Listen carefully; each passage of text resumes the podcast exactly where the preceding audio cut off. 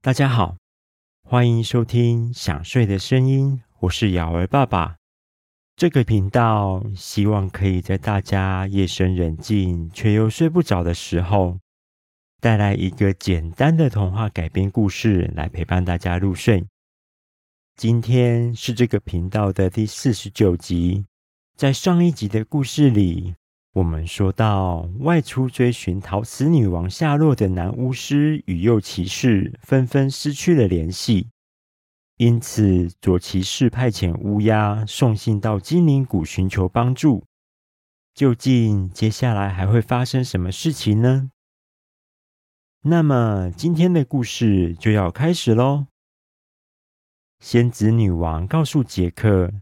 离开陶瓷国寻找陶瓷女王的男巫师与右骑士突然都失去联系的消息后，叹了一口气，继续说着：“无法得知调查进度的左骑士担心着右骑士会不会也遇到了危险，正打算离开陶瓷国去寻找他们两个。”但是陶瓷国内仅存的金色粉末已经全部被男巫师带走了，导致现在主骑士无法随意离开陶瓷国，才因此写了信，希望我能提供他们金色粉末。杰克听完，疑惑地开口问说：“仙子女王，您说的金色粉末是小叮当洒在我们身上，让我们飞起来的粉末吗？”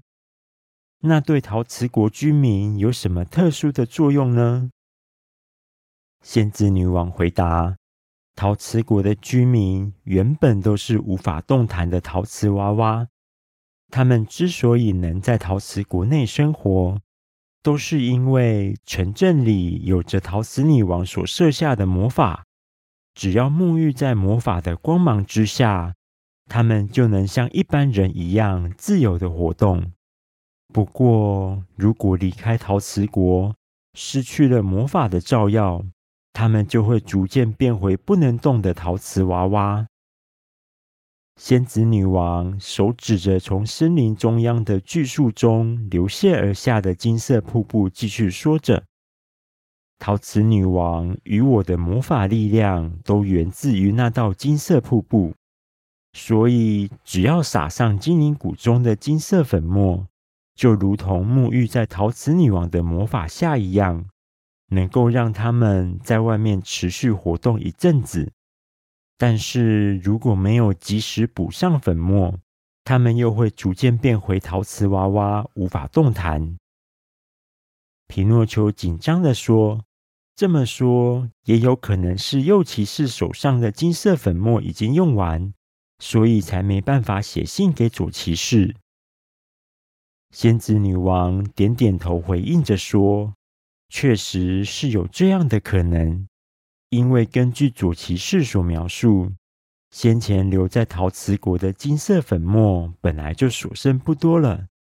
你们放心，我刚刚已经派乌鸦将金色粉末送到陶瓷国去，但是这一路非常遥远，不知道能不能及时送到左骑士的手上。”而且，杰克听到仙子女王欲言又止的样子，紧张地追问说：“怎么了？您是不是在担心什么事情呢？”仙子女王看着杰克，似乎在犹豫着要不要回答杰克的问题。她思考了一会儿之后，轻轻地飞到杰克面前，并拿出一袋金色粉末交给杰克。接着说：“我担心那名抓走陶瓷女王的邪恶女巫会想办法阻挠左骑士得到金色粉末。小杰克，你拥有陶瓷国的徽章，是跟他们有渊源的孩子。也许你会比乌鸦更早回到奥兹国。到时候，请务必将这袋金粉交给奥兹大王或是左骑士。”杰克将金色粉末收好，回答说：“我知道了。如果有机会能够回到奥兹国，我一定用最快的速度，请小女巫用她的飞天扫把送我到陶瓷国，将金粉交给左骑士。仙子女王温柔的笑了，对杰克他们四个人说：“好了，严肃的事情就讨论到这里。既然难得来到精灵谷，我带你们看看仙子们平时都在做什么样的工作吧。”这个时候，杰克突然往前走了一步，恭敬地向仙子女王鞠躬，并开口跟仙子女王描述欢乐国以及男孩们被海盗变成驴子的事情。他接着说：“仙子女王，我这次来到梦幻岛，就是希望能够把那些男孩们救出来。如果可以获得仙子们的帮助。”一定能让救援行动更加顺利。不知道您是否能够协助我们呢？仙子女王皱了眉头，转头询问虎莲公主说：“印第安酋长对海盗手中那个能让人变成驴子的魔法药粉有什么看法？”虎莲公主回答说：“父亲说那是一种非常古老的魔法。”他也不了解海盗们到底是从哪边得到的，并说必须要尽快将药粉销毁。仙子女王点点头，接着说：“你父亲说的没错，那是非常古老的邪恶魔法。如果放着不管，会有更多人受到伤害。”仙子女王转头对杰克说：“精灵谷也是梦幻岛上的一份子。”面对这样的威胁，梦幻岛上的力量必须团结起来，共同抵抗海盗，并彻底消灭邪恶的魔法药粉。小杰克，我答应你，到时候将会出动仙子的护卫队前往支援你们。杰克开心地笑了出来，回答仙子女王说：“太好了，非常感谢您。”有仙子们的帮助，一定能让计划更加顺利的进行。印第安勇士飞鹰在这个时候也往前走了一步，并拉着皮诺丘走到仙子女王面前。他说着：“仙子女王，这个孩子叫做皮诺丘，他有一颗善良的心，而且有着强烈的决心，想要在这场救援计划中帮忙。”但是，虽然他有弓箭手的天分，却因为心地善良而无法对动物射出箭矢。我听闻仙子的工匠们手艺相当精巧，不知道是否能请你们帮助皮诺丘制造出适合他使用的武器，让他能够在救援驴子男孩们的计划中帮上忙呢？仙子女王舞动翅膀，轻飘飘的飞到皮诺丘面前，仔细的端详着他。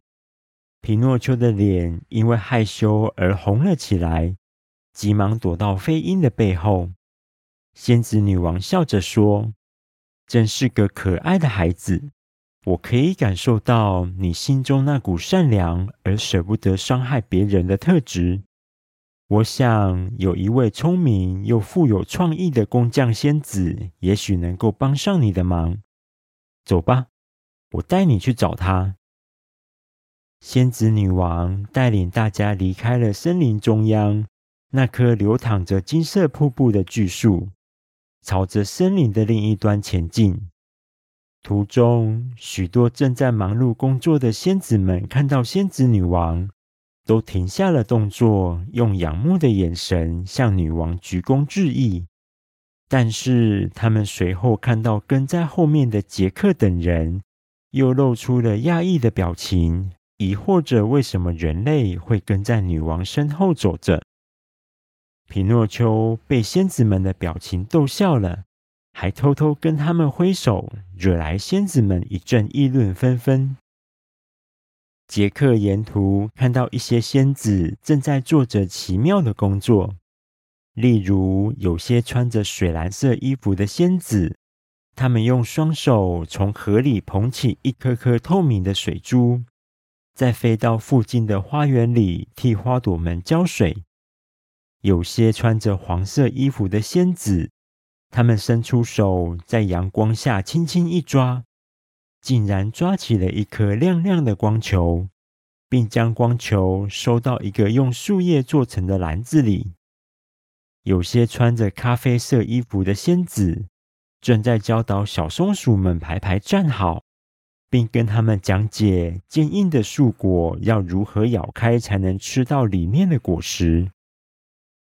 杰克忍不住好奇，开口问仙子女王说：“那名仙子手上闪闪发亮的球是阳光吗？她怎么有办法能抓住阳光呢？”仙子女王笑着回答：“那是她的天赋。仙子们从小婴儿的第一个笑声中诞生之后，就会来到精灵谷。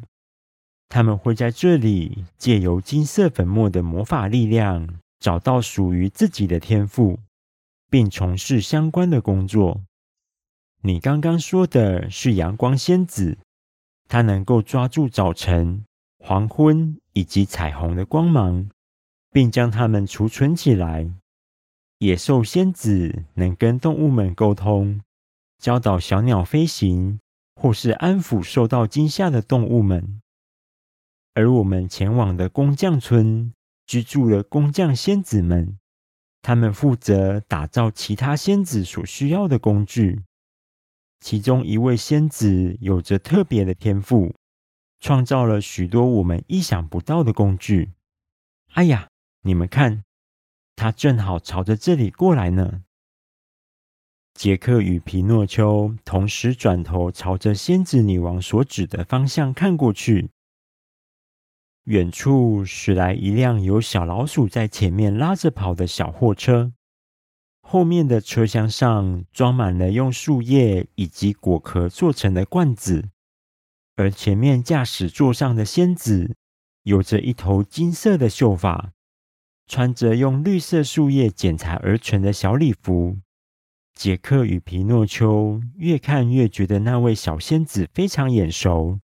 一直到车子停在仙子女王面前，他们才发现那名仙子竟然就是小叮当。好了，杰克在精灵谷的故事，今天先说到这里。接下来，我们说说迷失的男孩们回到地下之家后发生了什么有趣的事情吧。彼得潘、温蒂跟迷失的男孩们从印第安人的营地回到家之后，每个男孩都因为跟印第安人成为朋友而开心不已。他们头上戴着印第安人送给他们的羽毛头饰。开始假装自己是印第安人，模仿着他们的动作以及语气，在地下之家里跑来跑去。当彼得潘戴着特大号的羽毛头饰，双手交叉抱在胸前，模仿印第安酋长的语气和走路的动作，一步一步慢慢走时，男孩们又赶快跑到彼得潘的后面，也跟着模仿。地下之家里瞬间就从闹哄哄、乱成一团的气氛，转变成严肃而缓慢的气氛。大家就绕着大厅的圆桌一圈又一圈的慢慢走着。当他们玩腻了，又开始假扮起海盗跟印第安人，拿起训练用的木剑，就在打闹着，一直持续到睡觉时间，都还没有人想要停下来。即使温蒂用妈妈说话的口气不断对男孩们喊着：“好了，睡觉时间到了，大家该去刷牙，准备睡觉喽。”也依然没有人愿意停止假扮印第安人的游戏。温蒂苦恼地自言自语说着：“天哪，真是拿这些男孩没办法。”妈妈以前遇到我这样调皮不睡觉的时候，都是怎么做的呢？温蒂来到大家睡觉的房间里，思索着该怎么让这些男孩乖乖回去睡觉。这个时候，他发现，在房间角落的柜子上有一个陶笛，那是一种使用陶瓷或是粘土制作的古老乐器。外形呈现一个长圆筒的形状，顶部有一个细长的吹口，只要往里面吹气，再用手指按压侧面的音孔，就可以吹奏出温暖而柔和的笛声，就像微风吹拂过小麦田的声音那样，与大自然融为一体，能够帮助人们放松情绪。温蒂想起以前晚上不睡觉的时候，妈妈总是会唱着柔和的歌曲哄自己入睡。于是，她走回男孩们在玩闹的大厅，拿起陶笛，吹奏出妈妈常常唱给自己听的温柔歌曲。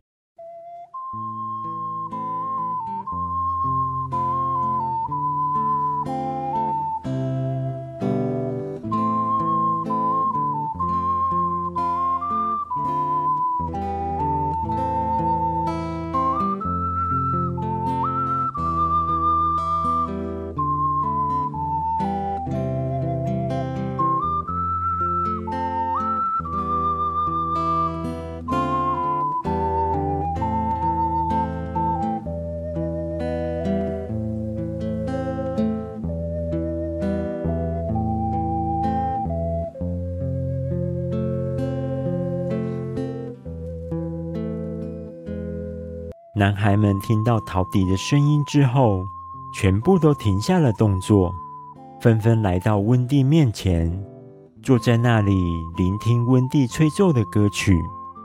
他们在笛声中感受到妈妈的温柔呵护，以及令人放松的音色，一个一个开始打起呵欠，又伸着懒腰。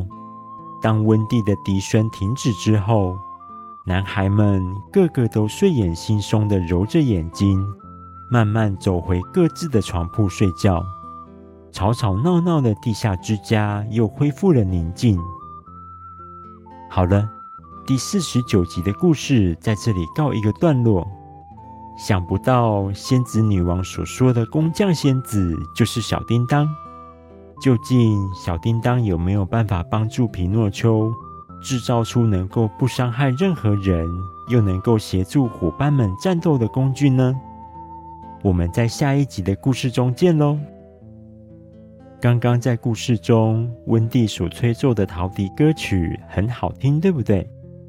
那是鲁巴头陶笛音乐艺术乐团所演奏的乐曲。他们成立于二零零六年的秋天，每年十二月都会举办一场售票音乐会。